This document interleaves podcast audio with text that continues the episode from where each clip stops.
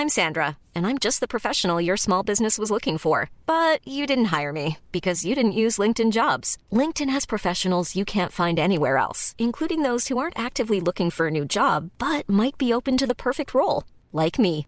In a given month, over 70% of LinkedIn users don't visit other leading job sites. So if you're not looking on LinkedIn, you'll miss out on great candidates like Sandra. Start hiring professionals like a professional. Post your free job on linkedin.com/people today. Also ich sage ja auch immer, alles im Leben ist ein Geschenk, nur manchmal ist es halt scheiße verpackt. Ich habe nie, auch seit 2001, obwohl die Aussagen ähm, nicht so positiv waren, habe ich nie gedacht, dass ich nicht ähm, steinalt war. Also ich habe so viel in den zwei Jahren bei Amazon gelernt, das ist ein tolles Unternehmen und ich habe für mich festgestellt, dass das nicht das Leben ist, das ich machen möchte. Ich wusste halt, okay, ich will weiterhin halt unternehmerisch tätig sein, als Unternehmer weiter wachsen. Ich möchte aber halt auch ein liebevoller Papa und Ehemann sein und, und auch da weiter wachsen. Was ich dann aber im Zeitablauf lernen durfte, ist nochmal bewusster mit meiner Zeit umzugehen. Und das war dann auch ziemlich intensiv und man stellt sich viele Fragen, man lernt sich neu kennen, man entdeckt sich wieder neu und kriegt mehr und mehr ein Gespür dafür, was einem wirklich wichtig ist. Hat viel mit Reflexion zu tun, wirklich sich hin zu hinterfragen, okay, lebe ich eigentlich das Leben, das ich, das ich leben möchte? Bin ich nur eigentlich hier auf der Welt, um wirklich Ergebnisse zu erzielen, beruflicher Seite? Oder ähm, möchte ich nicht auch noch glücklich und erfüllt sein? Heute im Interview der erfolgreiche Unternehmer Jörg Kunrad.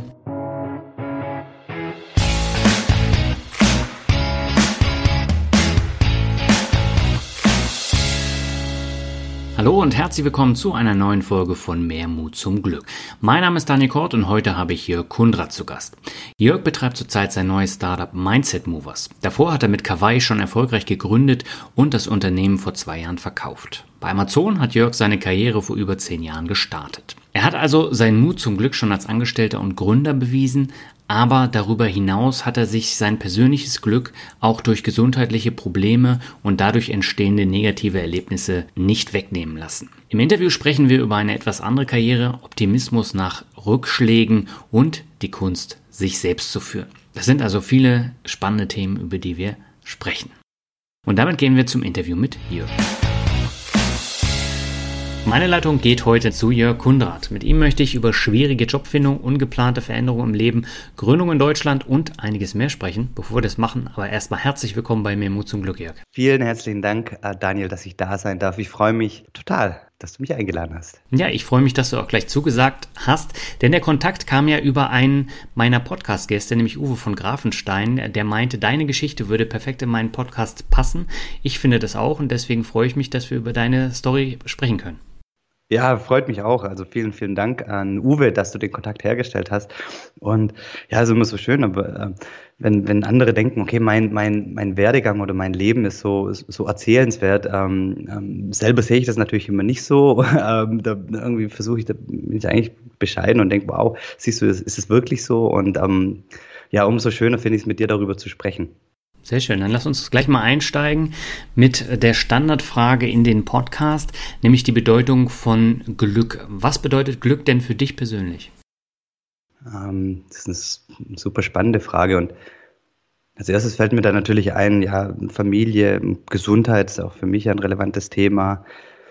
Ähm, ja, und, und, und, und tun, was man liebt. Aber ich glaube, Glück für mich, den Moment genießen zu können und völlig unabhängig von den äußeren ähm, Einflussfaktoren. Also einfach, ich sag mal, glücklich sein ohne Grund.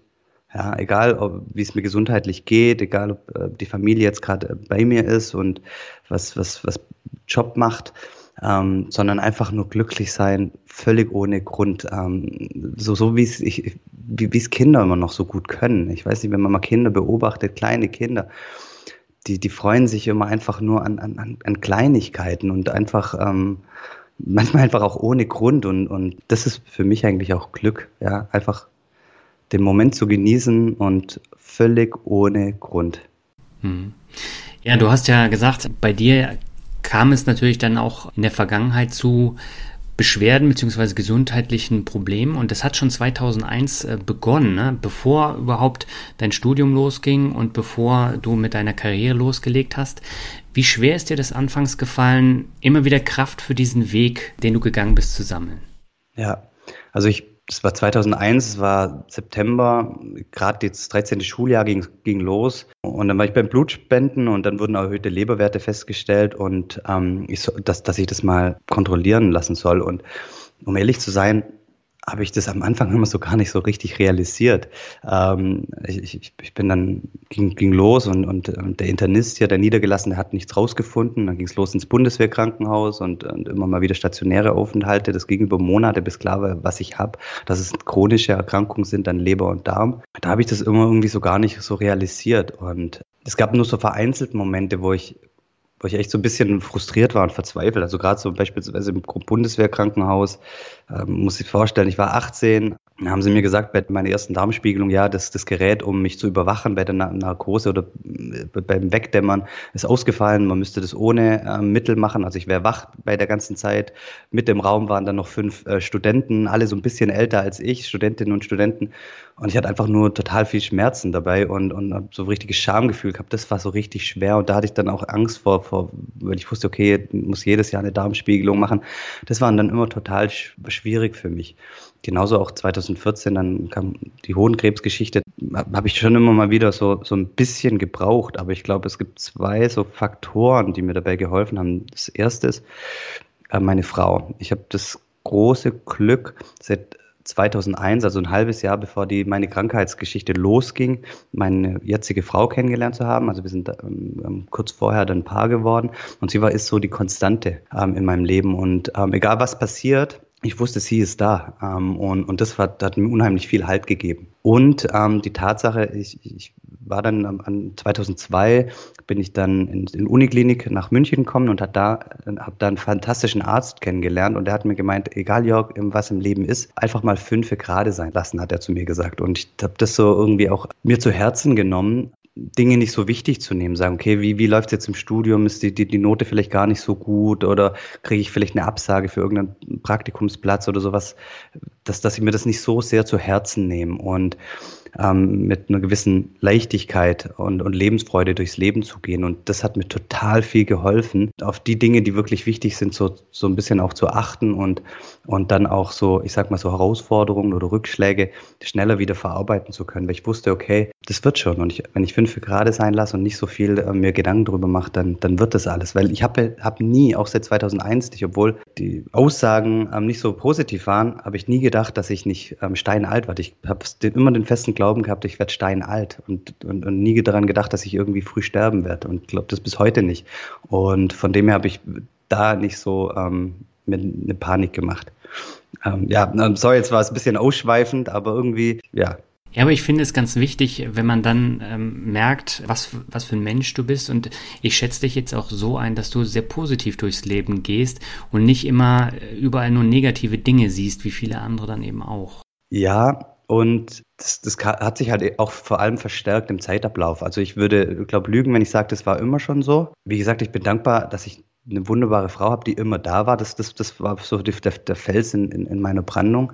Und gerade 2014, als ich dann Hodenkrebs habe, ab da habe ich dann mich stärker nochmal mit mir selber beschäftigt. Und ähm, da dann festgestellt, okay, alles im Leben ist für mich. So, so das Thema Dankbarkeit, Verantwortung nochmal mehr zu Herzen genommen. Und jetzt rückblickend habe ich, sage ich auch immer, okay, die Krankheit, die mich seit 2001 begleitet, war auch letztendlich für mich, weil ich hatte dann den Mut, ähm, dann ein paar Jahre später Kawaii zu gründen, weil ich wusste, okay, hey, Gesundheit ist das ähm, am Ende des Tages ja das Wichtigste und ähm, das Geld, was ich da vielleicht rein investiere, wenn das vielleicht weg ist, dann, dann ist es halt weg. Das ist schade ähm, und, und ärgerlich, aber letztendlich ist nichts passiert. Also es hat mir auch einen gewissen Mut ähm, gegeben, den, den ich gebraucht habe, um, um dann das Glück ähm, zu bekommen. Also jetzt, um, um wirklich bei dem beim, beim Podcast-Titel zu bleiben. Also das, das hat mir auch viel geschenkt. Also ich sage ja auch immer, alles im Leben ist, ist, ist ein Geschenk, nur manchmal ist es halt scheiße verpackt so wie jetzt die Krankheit, aber ähm, ich habe das relativ schnell gemerkt, dass es ganz, ganz viel Gutes für mich hat. Also nur, nur ein kleines Beispiel, das ist vielleicht total banal,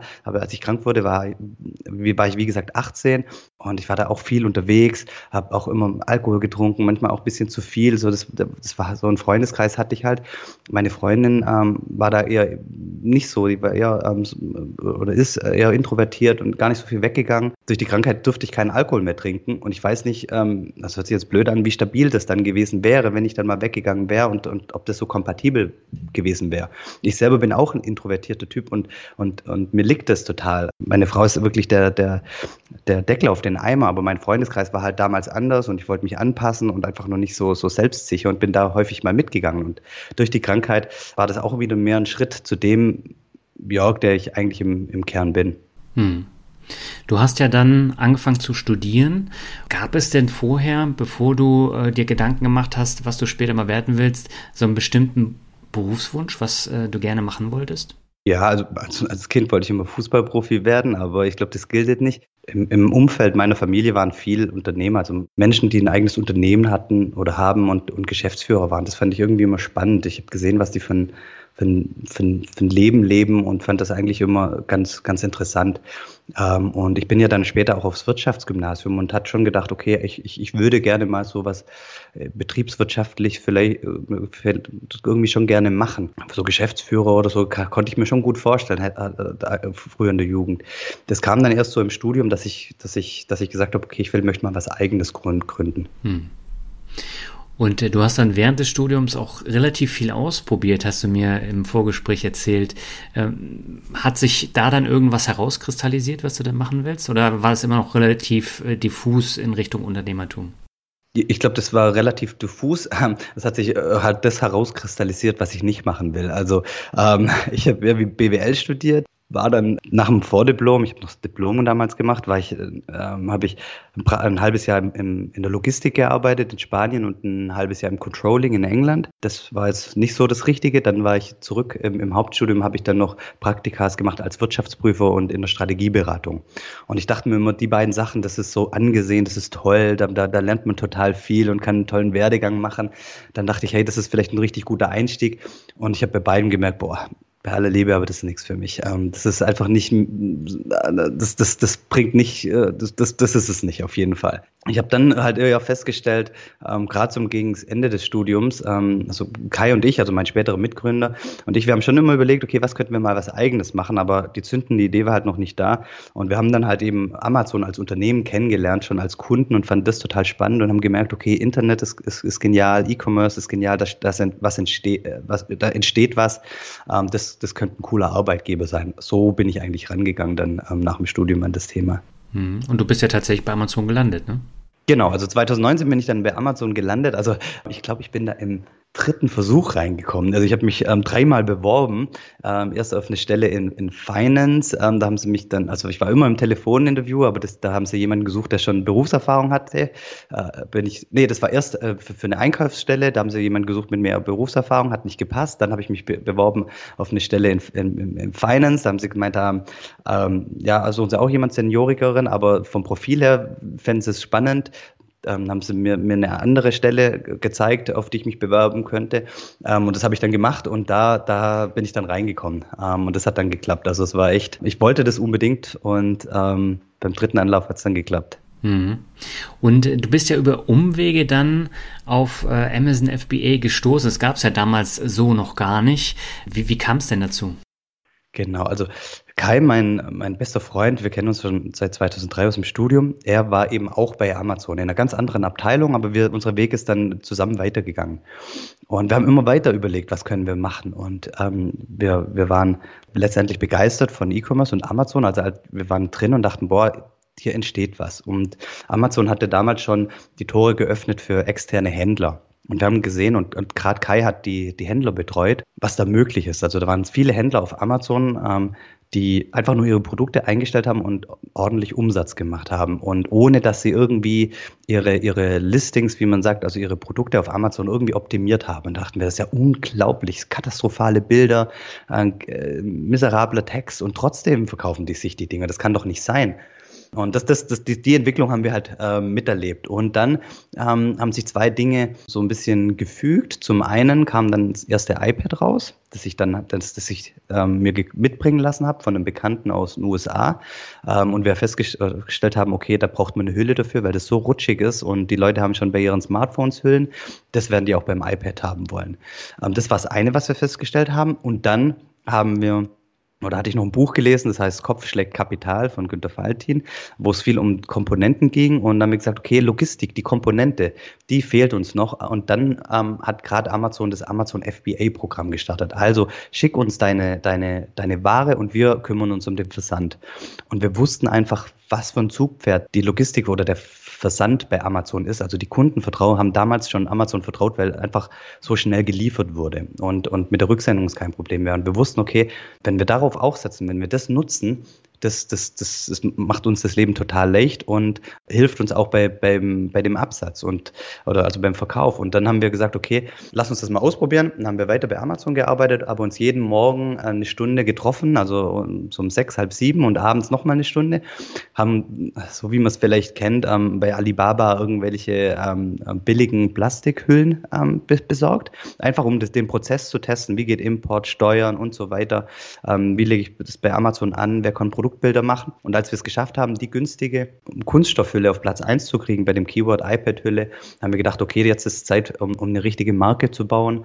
Ähm, die, die Kunden auf Amazon suchen dünne Echtlederhüllen. Lass uns das machen. Haben wir im Januar 2011 bei Amazon gekündigt. Im April sind wir dann nach Hongkong geflogen auf die ganzen Messen. Ähm, und im Mai bin ich dann raus bei Amazon und im Juni hatten wir dann die Produkte auf Lager und ja, konnten, konnten so Kawaii ähm, richtig starten. Hm. Aber das heißt, ihr wart ja dann zur richtigen Zeit am richtigen Ort, oder? Ja, Genau, und ähm, ja, wie so oft ist auch bei, bei so, so Gründer- und Unternehmergeschichten, natürlich ist das Produkt und so alles total wichtig, aber mit Sicherheit gehört auch Ort und, und Zeit, also äh, auch mit dazu, um, um letztendlich dann ähm, erfolgreich zu sein. Aber ihr seid ja anfangs nebenberuflich gestartet. Warum war das so sinnvoll, diesen Zeitpreneur-Ansatz zu fahren am Anfang? Vielleicht, weil wir noch gar nicht, also wir haben mir wirklich einige Jahre rumüberlegt, was, was können wir machen. Und vielleicht waren wir uns da noch gar nicht so sicher ob das das ist, also ob das, ob das alles so passt, wie wir uns das vorstellen. Ist es so einfach möglich, ähm, aus, Produkte aus Asien zu importieren? Und ja, ist es einfach so, so möglich? So Amazon FBA, das hat damals noch gar keiner gemacht. Ähm, und, und ich glaube, wir haben einfach gesagt, okay, lass uns den Prozess mal durchspielen. Für uns war das das, das funktionalste Modell. Vielleicht ging es auch um Thema Sicherheit, dass wir sagen, komm, hey, wir, wir starten jetzt mal aus, aus, aus, aus dem sicheren Hafen, noch mit einem festen, festen Gehalt. Aber ich glaube, wir wollten erst erstmal so unsere Idee ähm, verproben, ob das auch wirklich funktioniert. Ja. Und so das Thema Corporate-Karriere bei Amazon, das war nichts, was dich gereizt hat? Gar nicht. Gar nicht. Also ich habe so viel in den zwei Jahren bei Amazon gelernt. Das ist ein tolles Unternehmen und, und, und, und alles. Und tolle Menschen kennengelernt. Aber ich habe für mich festgestellt, dass das nicht das Leben ist, das ich machen möchte. Ähm, es gibt so, so Kleinigkeiten wie, dass natürlich jeder Mensch hat in so, einer, in so, einem, so einer Organisation seine Ziele. Ähm, und je weiter unten du bist, desto gefühlt bist du halt ein kleines Rädchen. Und dann gab es so Schlüsselerlebnisse, wie dass, dass einmal ein Direktor am Freitagabend um halb sechs zu mir gesagt hat, ich, ich brauche jetzt einen Bericht, einen Report, den du erstellen sollst bis Montagmorgen um halb neun oder um acht. Ähm, und dann dachte ich mir, nee, das kann es nicht sein. Ähm, vor allem, weil ich, weil ich wusste, okay, ich, ich stehe da nicht dahinter, äh, hinter der Anfrage, das ist, das ist unnötig. Ähm, da gibt es andere Lösungen. Also ich, ich da, da muss, wusste ich, okay, das, das ist es nicht.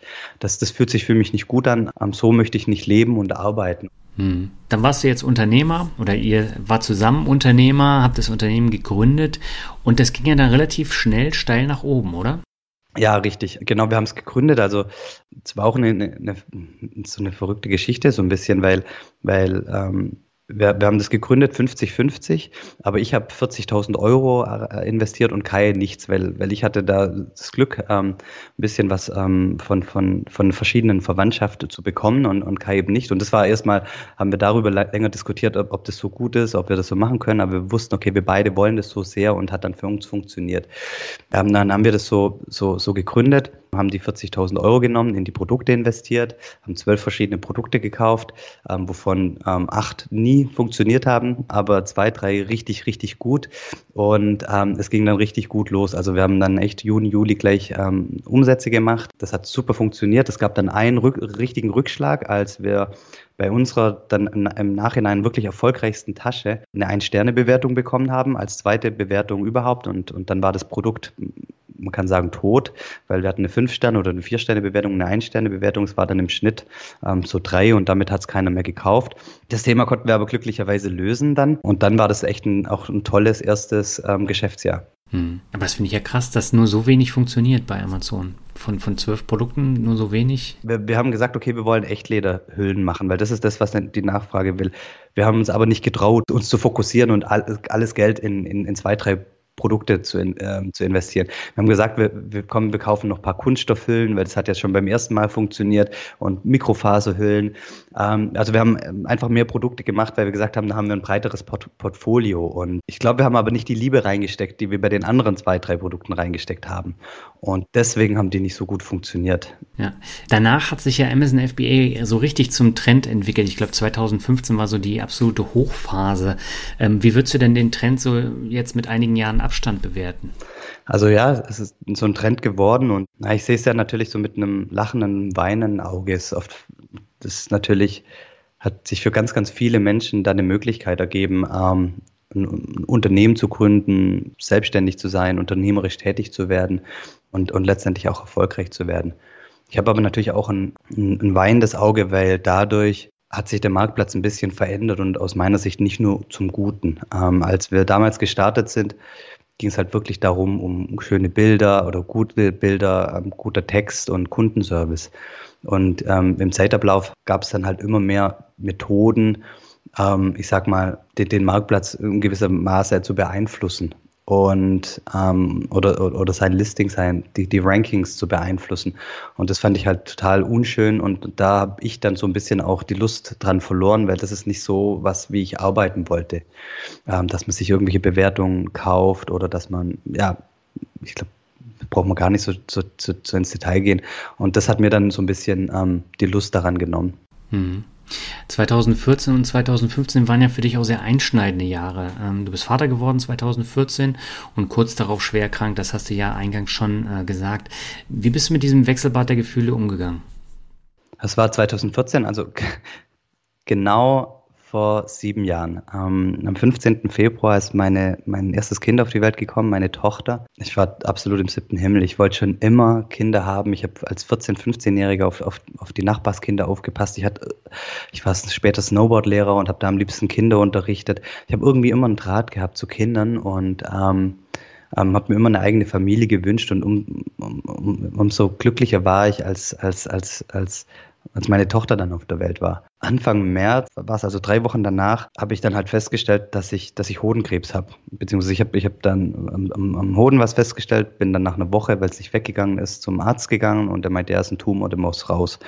Und ich bin dann am 12. März 2014 operiert worden und das war schon ein bisschen, war schon einschneidend. Da habe ich dann auch zum, zu dem Arzt dann gesagt, also es ist mir egal, was er macht, ich will einfach nur wenigstens die acht, ersten 18 Jahre meiner Tochter oder dem, im Leben meiner Tochter dabei sein, weil dann weiß ich, dann, dann, dann, dann steht sie auf eigenen Füßen und, und braucht mich nicht mehr so. Ich will einfach ihr, ihr, da will ich einfach dabei sein. Das, also es ging ja auch alles gut aus, die Operation und, und, und damit war das Thema für mich Gott glücklicherweise dann erledigt, aber es war schon einschneidend. Und ich habe dann damals zu mir gesagt, okay, was, was willst du eigentlich im Leben? Und ich wusste halt, okay, ich will weiterhin halt unternehmerisch tätig sein, als Unternehmer weiter wachsen. Ich möchte aber halt auch ein liebevoller Papa und Ehemann sein und, und auch da weiter wachsen. Also bei meinen eigenen Eltern hat es nicht so gut funktioniert, die haben sich früh scheiden lassen. Ähm, ich, ich möchte einfach mal da sein und ich möchte eine Beziehung aufbauen zu meinen Kindern. Und ich wusste eben halt durch, durch die, die Krebsgeschichte und, und durch die chronischen Geschichten, dass, dass, dass Gesundheit auch nichts Selbstverständliches ist.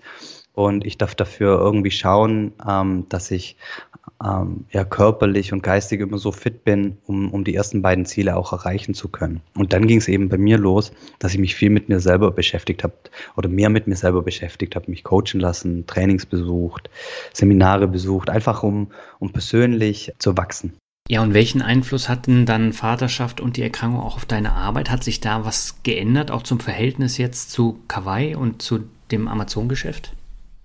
In erster Linie nicht, weil wir haben Kawaii von Anfang an so aufgebaut, dass, dass jeder im Team von zu Hause aus arbeitet. Also wir haben Kawaii 2011 in München gegründet und wir, es, es war klar, wenn, wenn mal Familie ansteht, dass jeder wieder zurückzieht. Also mein Mitgründer ist dann beispielsweise zurück nach Warnemünde, nach äh, in die Nähe von Rostock gezogen. Und wir haben gesagt, komm, wir bauen das so auf, dass jeder zeit- und ortsunabhängig arbeiten kann. Und so haben wir auch das Team aufgebaut. Wir hatten Mitarbeiter in Stuttgart, Fulda, Bremen, um das einfach zu ermöglichen. Also das, das, das war total schön. Und da sind wir auch 2016 als eines der familienfreundlichsten Unternehmen Deutschlands ausgezeichnet worden. Also das, das war schon mal gegeben. Was ich dann aber im Zeitablauf lernen dürfte, ist, nochmal bewusster mit meiner Zeit umzugehen. Also ich bin 2015 zum zweiten Mal Vater geworden und wir hatten zeitgleich dann noch ein Buchprojekt äh, geplant, Kai und ich, und wollten noch ein zweites Standbein aufbauen mit der Kawaii Academy. Dadurch, dass wir 2011 gestartet sind mit, mit, mit Amazon FBA, war ich in vielen Podcasts zu Gast und, und auch auf, den,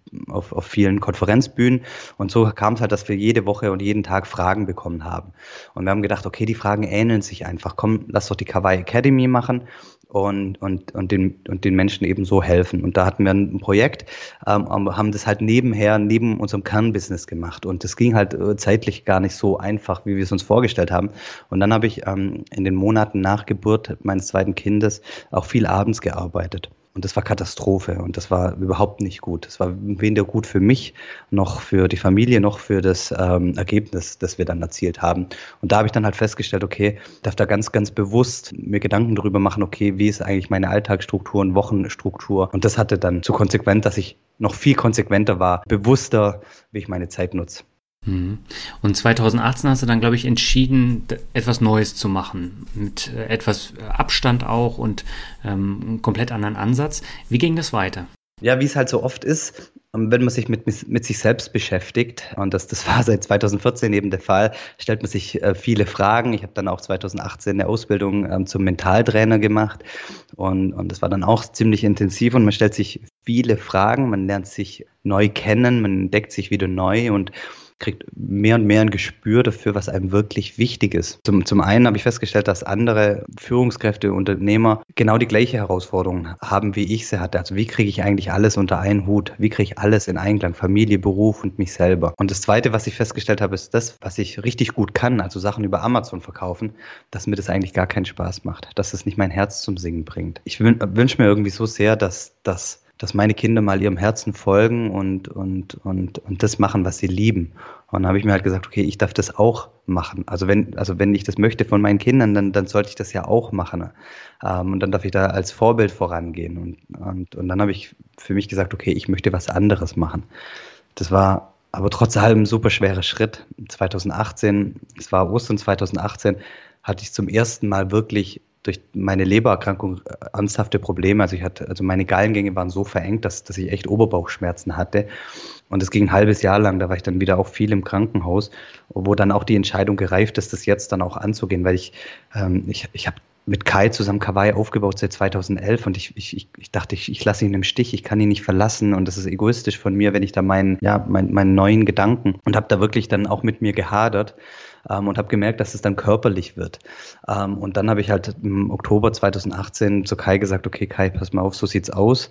Ähm, ich möchte das jetzt zeitnah machen, ähm, dass, dass wir, dass wir da was verändern, lass uns entweder Nachfolger für mich suchen oder lass uns Kawaii verkaufen. Und das war dann 2018 so, so die Entscheidung. Zum April 2019 haben wir dann Kawaii verkauft. Hm. Das heißt, ihr seid beide nicht mehr beteiligt? Wir sind ähm, beide nicht mehr beteiligt. Wir haben Kawaii zu 100 Prozent verkauft, aber Kai ist nach wie vor Geschäftsführer bei Kawaii und das Team ist noch mit an Bord.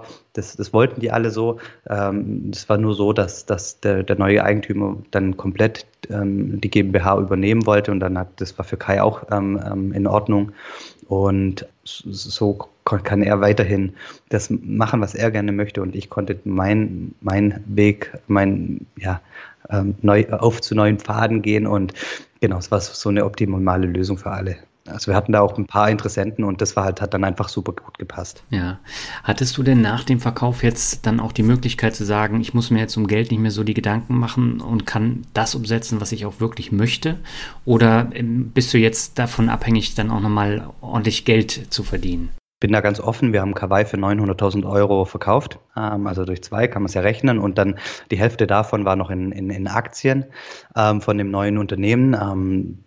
Also ja, also und, und da, das war aber ein Betrag für mich, wo ich gesagt habe, okay, ich bin, bin jetzt mal zwei Jahre erstmal frei. Also ist, das, ich nehme das jetzt einfach und, und denke mal einfach zwei, drei Jahre ähm, als als äh, sehe das als mein Gehalt an. Und ähm, muss auch dazu sagen 2019 ähm, haben wir habe ich habe ich Kawaii verkauft. Ich habe mein drittes Kind bekommen ähm, im, im April 2019 ich habe ähm, oder wir haben ein Haus gebaut sind im September 2019 umgezogen. Also ich habe quasi alle Lebensbereiche 2019 an, angegangen und es war schon intensiv. Und ja ich habe gesagt okay das, das gibt mir jetzt eine gewisse Freiheit und und ich brauche muss das jetzt nicht anlegen. Ich, ich nutze das einfach dazu die, neuen neue Unternehmung zu starten starten. Also ich, was ich damit sagen will, ich bin nicht für immer finanziell frei, ähm, aber es hat mir einen gewissen Raum verschafft und ich habe halt das tiefe Vertrauen ins, ins Leben, dass es auch alles gut wird. Also ähm, ich habe mir da jetzt nicht die Gedanken, also ich habe ich habe mir immer gesagt, okay, hey Jörg, du, du, du, du hast so viel gelernt und so viel Erfahrung gemacht, du wirst immer einen Job finden. Mach dir darüber mal keine Gedanken. Also wenn du in zwei Jahren, wenn es nicht klappt, was du dir vorstellst, dann findest du wieder was Neues. Ähm, und, und von dem her habe ich mir da nicht so die große Gedanken gemacht und habe gesagt, okay, ich, ich nehme das Geld jetzt, um ja, was Neues zu starten, von null. Um mal frei durchzuatmen. Um mal frei durchzuatmen, genau. Hm. Mittlerweile betreibst du ja das Projekt Mindset Movers. Was steckt denn da dahinter?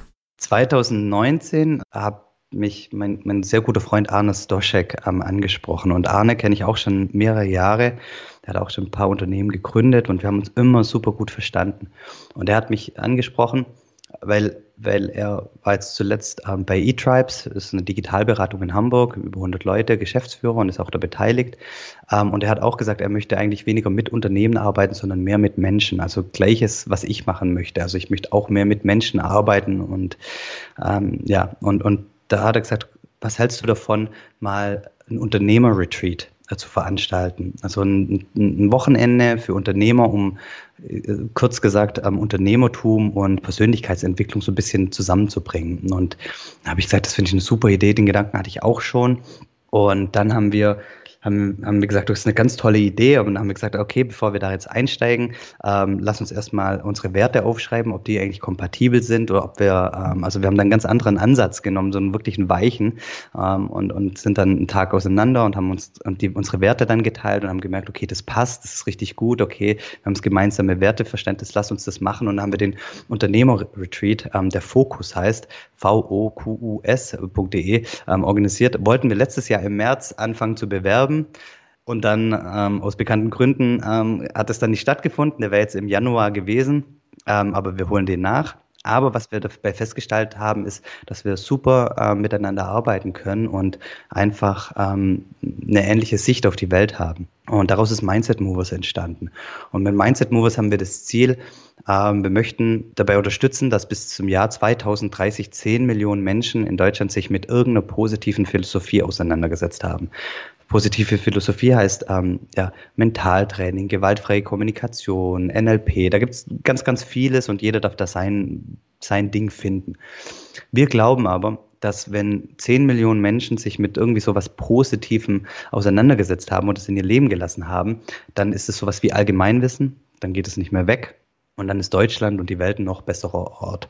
Und wir müssen nicht die 10 Millionen direkt erreichen. Wir glauben, dass, dass das eh passieren wird, aber wir wollen einen signifikanten Teil halt, ich sag mal, der Bewegung sein. Und wir möchten ähm, dabei unterstützen, Menschen auf den Weg zu bringen. Also mit unseren Inhalten, ähm, die, wir, die wir teilen und, und, ähm, und, und Mindset Movers, die, wir werden da auch noch andere Experten, Trainer, Coaches mit reinnehmen. Äh, mit den Inhalten wollen wir die Menschen auf den Weg bringen und ähm, zu lernen, sich mit sich auseinanderzusetzen oder ihre Organisationen, ähm, die sie führen, vielleicht so dahingehend gestalten, dass mehr, mehr Wertschätzung und, und, und, und Herzlichkeit im Unternehmertum und, und in der Organisation ähm, sich wiederfindet. Ähm, und, und ja, dafür treten wir an. Ähm, und das ist so ein, das, da haben wir total Lust drauf. Und die Resonanz, die wir kriegen, ist phänomenal, großartig. Und ja, und das, und das, das ist jetzt so das, das Thema, was, was mich auf jeden Fall ganz, ganz lange jetzt begleiten wird. Ähm, weil ich halt auch gemerkt habe, was das, was das mit mir gemacht hat, mich selber nochmal besser kennenzulernen. Und, und deswegen möchten wir auch andere Menschen in, in vielerlei Hinsicht begleiten. Mhm. Jetzt hast du ja gesagt, äh, der Kongress, der konnte nicht stattfinden oder die Konferenz. Äh, habt ihr denn in der Zwischenzeit äh, Online-Konferenzen oder sowas in der Art gemacht? Nee, haben wir nicht und zwar bewusst nicht. Für das Konzept, was wir uns überlegt haben, hätte das nicht funktioniert. Weil wir möchten, das Ziel mit dem Kongress, mit dem Fokus ist, dass die Menschen mehr in Verbundenheit mit sich selber und mit anderen ähm, kommen. Ähm, und wir glauben dass nicht, dass es so einfach möglich ist. Also um dir ein paar, paar, paar Gedanken zu geben, ähm, das, das, das, die Veranstaltung wäre zweieinhalb Tage gewesen. Wir hätten dann ähm, beispielsweise einen Ayurveda-Koch dabei gehabt fürs komplette Wochenende. Ich habe keine Ahnung von Ayurveda und ich glaube, so geht es vielen anderen Menschen auch, aber dass sie einen Impuls in der Richtung kriegen.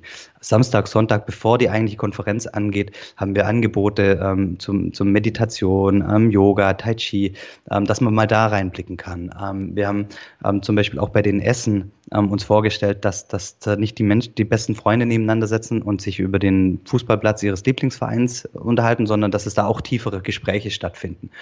Und ähm, wir glauben, dass ganz, ganz viel auch dazwischen passiert, also zwischen den einzelnen Inhalten. Ähm, und ich, wir glauben halt nicht daran, dass das möglich ist ähm, bei so einer virtuellen Konferenz. Das ist nicht das, was wir machen wollen. Ähm, wir wollen, dass da wirklich ja, so eine, so eine Gemeinschaft äh, sich findet an, ich sag mal, positiv denkenden Unternehmern, die ähm, so ein bisschen die, die Unternehmer und uh, unter, Unternehmen ein bisschen ein Stück weit auch verändern wollen. Ähm, sich zusammenfinden und ähm, ähm, ja, sich, sich kennenlernen in dem Zusammenhang. Und deswegen wollten wir das eigentlich nicht äh, virtuell machen. Hm. Und wie groß soll diese Konferenz dann werden? Wie viele Teilnehmer sind geplant? 200 Teilnehmern haben wir geplant. Also schon ein bisschen größer. Bisschen größer, ähm, ja, ein bisschen größer und noch in, in dem Rahmen, dass, dass das alles ja, ähm, in, einem, in einer gemütlichen Atmosphäre stattfindet. Also beispielsweise, was wir auch geplant haben, ist, wir wollen bei den, bei den Inhalten, die auch vorgetragen werden. Also es werden nicht so halbe Stunden Impulsvorträge sein, sondern eher so drei Stunden, wo es dann wirklich auch tiefer geht. Möchten wir kein klassisches äh, Konferenzsetting haben, sondern wir werden den Raum einrichten wie ein Wohnzimmer. Da wird ein Sofa dastehen, da wird es vielleicht auch mal schon äh, Tische geben, wo man sich hinsetzen kann. Und es wird einfach, soll total gemütlich werden, in einer entspannten Atmosphäre zu lernen. Und 200 Leute ist für uns halt ein, eine tolle Größe, das, das, das darstellen zu können, um wirklich auch erstklassige Speaker ähm, dann zu bekommen und aber dann trotzdem nicht zu groß. Ich drücke dir auf jeden Fall die Daumen, dass es dann wahrscheinlich im nächsten Jahr dann auch stattfinden kann. Es wird auf jeden Fall nächstes Jahr stattfinden und äh, alle Voraussicht nach. Ähm, aber es gibt auch noch so viele andere Sachen. Der, wir machen mit Mindset Movers einen Shop, der wahrscheinlich, der ziemlich sicher am 1. Juli ähm, an, an Start gehen wird, ähm, wo wir ähm, äh, physische Coaching-Programme ähm, verkaufen werden. Also auch hier nicht digitale Inhalte, weil wir sagen, wir wollen, dass die Menschen was zum Anfassen haben. Also, das, also die, ähm, wir wollen jetzt auch, ähm, es gibt schon viele so Online-Kurse, aber das, das ist, das berührt uns einfach nicht so und wir wollen, dass die Menschen Erfahrungen machen und, und, und da wird es dann auch Möglichkeiten geben. Also wir, wir schicken dann quasi den Menschen das ganze Material nach Hause und nicht in Form von CDs oder sowas, sondern in einem liebevoll gestalteten ähm, Arbeitsbuch und so weiter und so fort. Mhm. Ich habe ähm, zwei verschiedene Zitate von dir mal rausgesucht. Äh, die, die haben mich auch wirklich so ein bisschen inspiriert. Ähm, fangen wir mal mit dem ersten an. Ähm, das lautet, wer seine Kinder und Kollegen führen, inspirieren und ein Vorbild sein möchte, muss lernen, sich selbst zu führen. Wie kann ich das lernen? Das ist, äh, ich, ich glaube, erstmal, dass du, dass du die Haltung hast oder die, die Haltung annimmst, dass, dass, dass du allein für dein Glück im Leben verantwortlich bist. Also es ist viel zu einfach, machen wir es uns und sagen, ja, die Umstände sind schuld für irgendwas oder irgendein ein anderer Mensch ist äh, schuld oder hat die Verantwortung für, für, für, für da, dort, wo ich jetzt gerade im Leben stehe. Also erstmal die Haltung zu haben, ist alles, alles, was in meinem Leben, alle Ergebnisse in meinem Leben sind, sind, sind die Folge halt von meiner Absicht und, und, und, und ich bin dafür verantwortlich. Auch die Haltung zu haben, okay, Veränderung findet von innen nach außen statt. Ja, also es ist, es ist zum Beispiel, also es ist natürlich super schwierig, und das meine ich auch mit dem Zitat, wenn du möchtest, dass deine Kinder sich mal selber so annehmen, wie sie sind, so Stichwort Selbstliebe, ja, dann ist es total schwierig und, und dysfunktional, wenn ich als Vater immer äh, abends vor dem Spiegel stehe und sage, boah, so viele Falten hier und, und zehn Kilo zu viel. Ähm, wenn, wenn meine Kinder das, das, das sehen und erleben, dann werden die natürlich auch ähm, im, im Zeitablauf kritisch mit sich umgehen und, und, und erstmal den Fehler bei sich selber suchen. Und von dem her ist es letztendlich ein Prozess. Ja, hat viel mit Reflexion zu tun, wirklich sich hin, zu hinterfragen, okay, lebe ich eigentlich das Leben, das ich, das ich leben möchte? Übernehme ich Verantwortung für die Dinge äh, im, im Leben. Also ähm, ja, wenn ich, wenn ich im, im, im Familien- und Berufsalltag übernehme ich da Verantwortung oder schiebe ich dann doch oftmals die, die, ich sag mal, die Schuld, ist so ein, so ein schwieriges, schweres Wort, auf andere oder, oder bleibe ich wirklich bei mir und, und frage ich mich mal ähm, erstmal selber, okay, was ist, was ist da meine Rolle? Ja, also beispielsweise ein ganz klassisches Beispiel im Unternehmeralltag. Ähm, ein Mitarbeiter macht einen Fehler, der Kunde ruft dich an und sagt, hey, hier Mitarbeiter XY hat mir hier die, die völlig falsche Preisliste geschickt oder das Angebot für einen anderen Kunden, hey, das, das geht ja gar nicht. Und anstatt zu dem Mitarbeiter zu gehen und sagen, hey, was für ein Quatsch hast du denn da jetzt gemacht, zuerst mal zu fragen, okay, was ist da meine Rolle eigentlich? Ja, was habe ich damit zu tun? Wie hätte ich den Mitarbeiter derart besser schulen können, dass das gar nicht passiert? Oder wie hätte ich ihn, wie hätte ich den Prozess gestalten müssen, dass sowas nicht passiert? Also erstmal immer bei sich anfangen und, und das ist ähm, letztendlich damit gemeint, dass man ja erstmal immer so auf sich achtet und annimmt, dass in Veränderung von innen nach außen stattfindet, also erst bei sich selbst. Mhm. Und das zweite Zitat, das fasst so ein bisschen unser Gespräch jetzt zusammen, von den Anfängen deiner Geschichte bis heute. Ähm, das lautet, jeder sollte für sich sicherstellen, am Ende des Lebens nicht bereuen zu müssen, etwas im Leben verpasst bzw. vernachlässigt zu haben. Jetzt habe ich mir die Frage gestellt, in unserer Gesellschaft gibt es ja häufig nur ein Entweder oder, also Karriere oder Familie, Leben oder Sparen und so weiter. Ähm, das siehst du aber ganz so gar nicht so, oder? Ich sehe das überhaupt nicht so, weil wenn, wenn ich so das Entweder-Oder habe, dann ist es ganz ehrlich so, dass ich, dass ich irgendeine Karotte hin, hinterherlaufe. Ja, das ist doch so das Klassische. Ja, wenn ich, wenn ich den, den Job habe oder wenn ich die Beförderung habe, dann nehme ich mir Zeit für mich oder meine Familie oder wenn ich das Einkommen ähm, generiert habe, dann mache ich das und das. Das ist so, so das, das der Lauf hinter einer Karotte. Ja, und wenn ich die Karotte habe, dann, dann suche ich mir die, die nächste Karotte. Die Herausforderung ist, dass sich ganz, ganz viele, die setzen sich Ziele im Berufsleben, die setzen sich auch Unternehmen, die, die haben einen Einjahresplan, Fünfjahresplan, Zehnjahresplan, die haben da ganz tolle Visionen, definieren ihre Werte, aber alles nur immer auf den beruflichen Part bezogen. Und ganz, ganz, ganz wenige machen sich eigentlich Gedanken über den, über den ganzen Rest, über die anderen Lebensbereiche. Wie will ich als, als Vater, als Mutter eigentlich sein? Was soll am Ende des Tages von mir übrig blei äh, bleiben? Was, was sollen mal meine Enkelkinder ähm, über mich denken? Was wird mein, meine Kinder mal den Enkelkindern erzählen? Also ich habe da gar keinen, da haben die allermeisten gar keinen Plan. Ja, und das ist das, was ich äh, anfangs auch gemeint habe. Ich bin, war ja am Anfang auch da drin. Ich habe auch gedacht, okay, Strategieberatung ist total cool, ist voll angesehen, Wirtschaftsprüfung total cool angesehen. Alles tolle Jobs, aber, aber für mich war es das nicht. Aber ich, ich war da auch sehr von außen bestimmt und habe das kennenlernen dürfen. Und ich glaube, dass ich jetzt ein gelingerendes Leben führe, weil ich mir halt durch den, ich sage es immer so, Wake-up-Call mit dem, vor allem mit der Hodenkrebsgeschichte, ähm, verbunden mit der Geburt meiner Tochter, mir die Frage gestellt habe, okay, was ist es eigentlich dein Leben? Was, was, was möchtest du? Was soll, soll, soll Emma, wenn du mal stirbst, ihren Enkel oder ihren Kindern über dich erzählen? Wirklich? Ja, und möchtest du, dass sie sagt, hey, ja, eigentlich war er nie da ähm, und hat, hat, hat super Ergebnisse erzielt beruflich, ähm, aber, aber so, so eine enge Beziehung hatten wir jetzt eigentlich nicht. Das sind solche Dinge.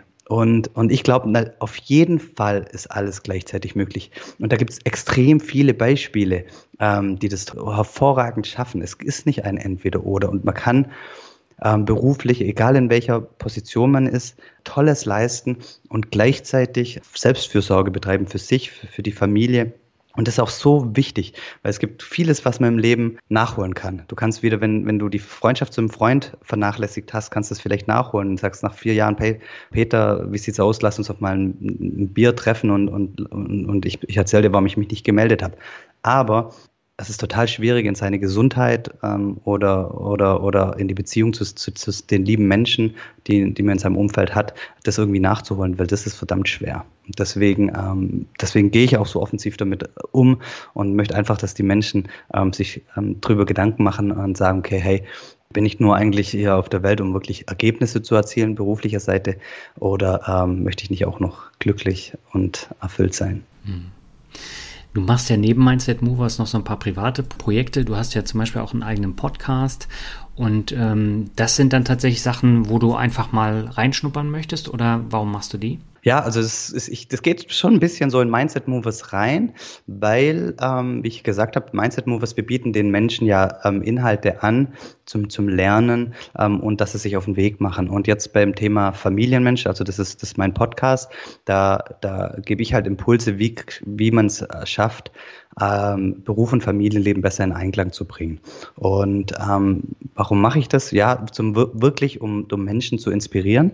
Ähm, teilweise be begleite ich auch Menschen eins zu eins dann über, über, über einen gewissen Zeitraum als, als Coach, ganz klassisches Coaching.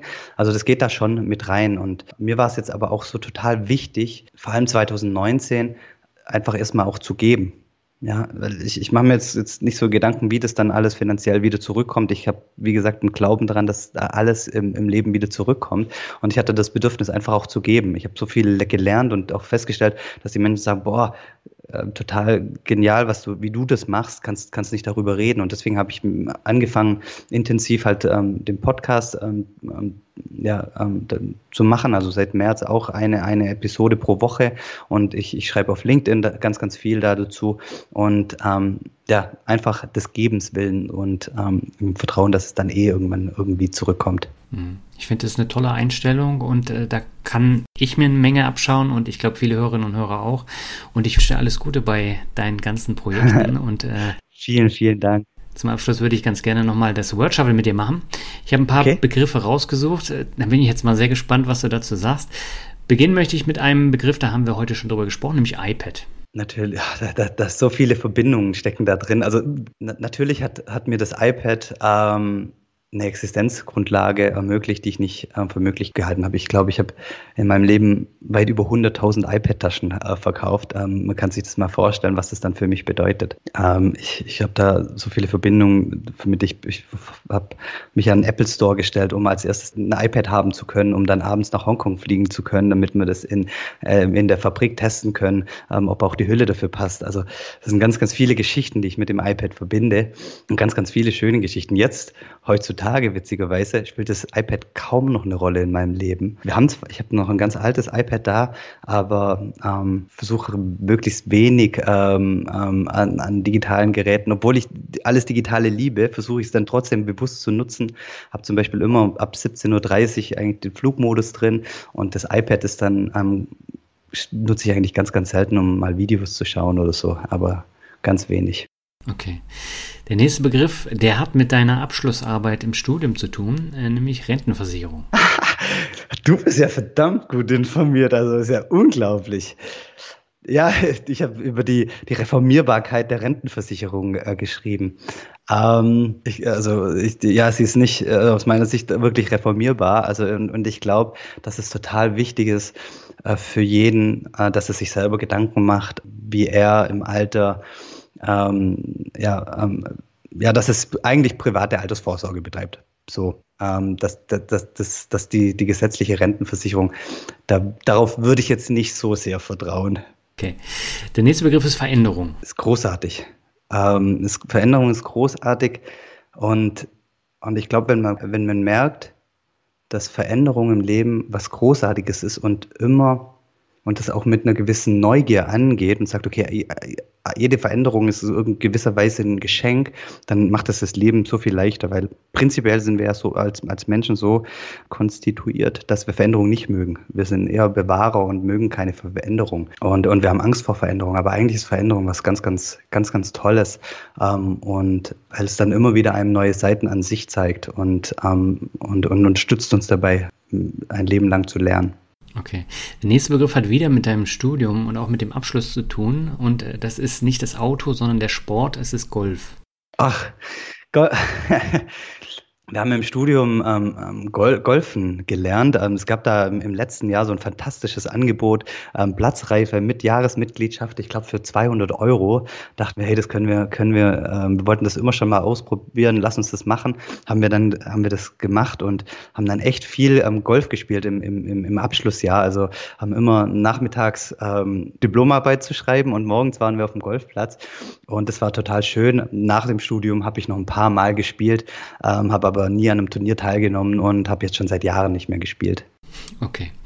Dann kommen wir zum nächsten Begriff, das ist München. München ähm, war für mich natürlich halt auch eine, eine total wichtige Station. Ähm, also ich, ich, ich, wohne jetzt nicht mehr in München, sondern in Biberach. Ähm, ich war zwei Jahre in München, 2009 bis 2011 bei Amazon und war total schön ähm, beruflich, viel gelernt, Kawaii gegründet. Für mich aber festgestellt auch, dass, dass ich nicht in der Großstadt leben möchte und dass ich mich so viel wohler in, in, in, in, in einer Kleinstadt fühle, ähm, wo alles ja berechenbarer ist und, und, und, und gefühlt nicht so laut das kenne ich. Das gleiche Empfinden habe ich auch. Ich bin ja in Berlin aufgewachsen, habe in Mannheim äh, gewohnt, in Hamburg gewohnt und das war alles nicht so mein Ding und ich bin immer wieder zurück nach Lübeck. Ja, und, und, und genauso ging es mir auch. Und ich, ich, ich brauche das nicht. Und ich sag, wir wohnen jetzt eineinhalb Stunden weg von München. Wenn, wenn wir irgendwas wahrnehmen möchten vom Angebot von München, dann können wir auch fahren. Ich habe da viele Freunde und ich fahre dann gern mal einen Tag nach München und, und, und treffe die dann alle. Aber so richtig in München leben, weil für, für uns, mich war es auch immer wichtig, ich möchte so ganz klassisch, so ganz spießig. Ich möchte ein Haus haben mit Garten für meine Kinder, wo, wo, wo, wo ich kicken kann. Und ganz ehrlich, das ist in München unbezahlbar. Und, und, und das, das bedeutet, dass ich ein bisschen weiter rausgehe aus München, in den Vorort, um das einigermaßen zahlen zu können. Ähm, aber dann bin ich auch wieder nicht in München. Dann, dann kann ich gleich nach Biberach. Und ähm, von dem her war das nie eine Option für uns. Okay. Der vorletzte Begriff ist Mut. Ich weiß gar nicht, was ich dazu sagen soll, weil ich, ich, ich nehme mich überhaupt nicht als mutigen Menschen wahr. Ähm, so, so Achterbahnfahren oder so ähm, kriegst du mich nicht rein.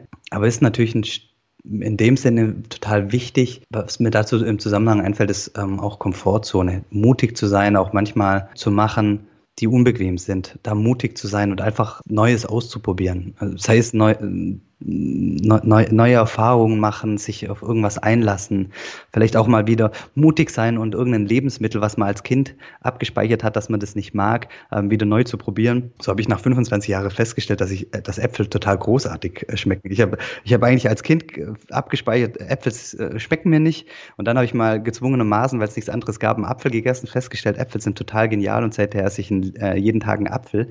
Ähm, ich weiß nicht, das ist natürlich nicht so super mutig, aber was ich damit meine ist, äh, mutig sein, neue Dinge auszuprobieren und ähm, keine Angst zu haben vor dem, was die Veränderung dann mit sich bringt. Sehr schön. Und der letzte Begriff ist auch wichtig, haben wir auch darüber gesprochen, ähm, Perspektiven. Zwei Herzen schlagen da so in meiner Brust. Ähm, einmal ist es äh, wichtig, eine Perspektive zu haben, Ziele zu haben im Leben, ähm, weil, weil dann einfach auch du weißt, wo dich dein, dein dein Unterbewusstsein auch hinbringen soll, also was du, also dass du einen Anker hast, einen Nordstern, den du fixieren kannst. Aber auf der anderen Seite ist auch wichtig, das nicht zu verbissen zu machen und äh, ich sag mal dem unbekannten Raum zu lassen und dem Leben ein Stück weit auch zu vertrauen. Von dem her auch die Perspektive zu haben oder zu wissen, dass man, dass man eine, eine tolle Zukunft hat und Perspektive, aber nicht immer wissen zu müssen, wie die dann im Detail aussieht, sondern einfach ähm, zu vertrauen. Sehr schön. Jörg, vielen Dank für das ehrliche und tolle Interview. Es hat mir viel Spaß gemacht. Daniel, vielen, vielen, vielen Dank und ähm, ich, ich verzeiht meine teils ausschweifenden Antworten.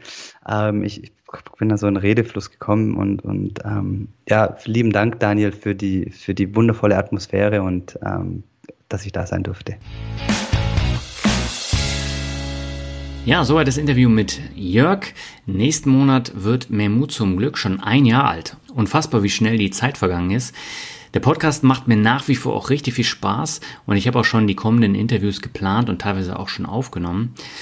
Leider sind seit dem Lockdown im November die Hörerzahlen stark rückläufig und das würde ich natürlich gern ändern, da ich der Meinung bin, dass in den Interviews eine ganze Menge Denkanregungen gegeben werden und dass man auch viel von den unterschiedlichen Gesprächspartnerinnen und Partnern mitnehmen kann.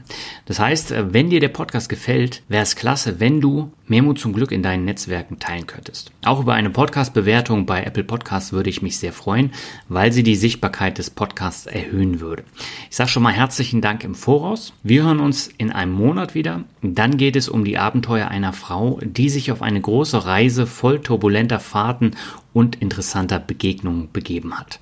Diese Folge solltest du nicht verpassen. Jetzt wünsche ich dir aber erstmal alles Gute und sag ciao, bis zum nächsten Mal.